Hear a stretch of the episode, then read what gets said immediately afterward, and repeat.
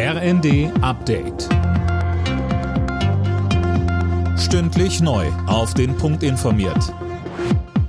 Ich bin Eileen Schallhorn. Guten Tag.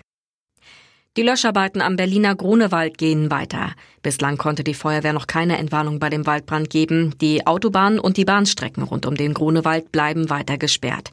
Das Feuer war gestern auf einem Sprengplatz der Polizei ausgebrochen. Der Berliner Feuerwehrsprecher Thomas Kirstein sagte.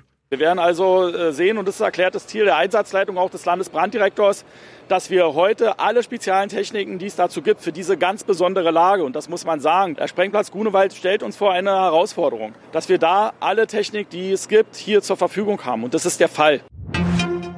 Am Morgen sind drei weitere Getreidefrachter aus den ukrainischen Häfen gestartet. Sie sollen Irland, Großbritannien und die Türkei ansteuern, heißt es vom türkischen Verteidigungsministerium.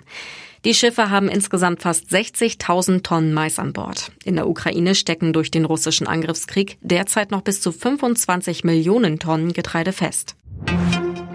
Jeder achte Corona-Infizierte hat nach der Erkrankung mit Long-Covid zu kämpfen. Das zeigt eine groß angelegte Studie aus den Niederlanden. Vor allem Brustschmerzen, Atembeschwerden oder Geschmacks- und Geruchsverlust machen den Menschen Probleme. Im niedersächsischen Nordheim hat eine Firma eine ziemlich unerwartete Lieferung bekommen, rund 75 Kilogramm Kokain im Millionenwert aus Südamerika. Zur Überraschung der Mitarbeiter, die mit einer ganz normalen Lieferung gerechnet hatten. Die Fußball-Bundesliga ist aus der Sommerpause zurück. Jana Klonikowski und einmal mehr eröffnet ja Bayern München als Meister die neue Saison. Ja, und das heute Abend ab 20.30 Uhr beim Europa League-Sieger Eintracht Frankfurt. Die Münchner haben zehn Jahre lang in Folge den Meistertitel geholt und von Bayern-Routinier Thomas Müller kommt ganz klar die Kampfansage, wir wollen weiterhin den Ton angeben in Deutschland.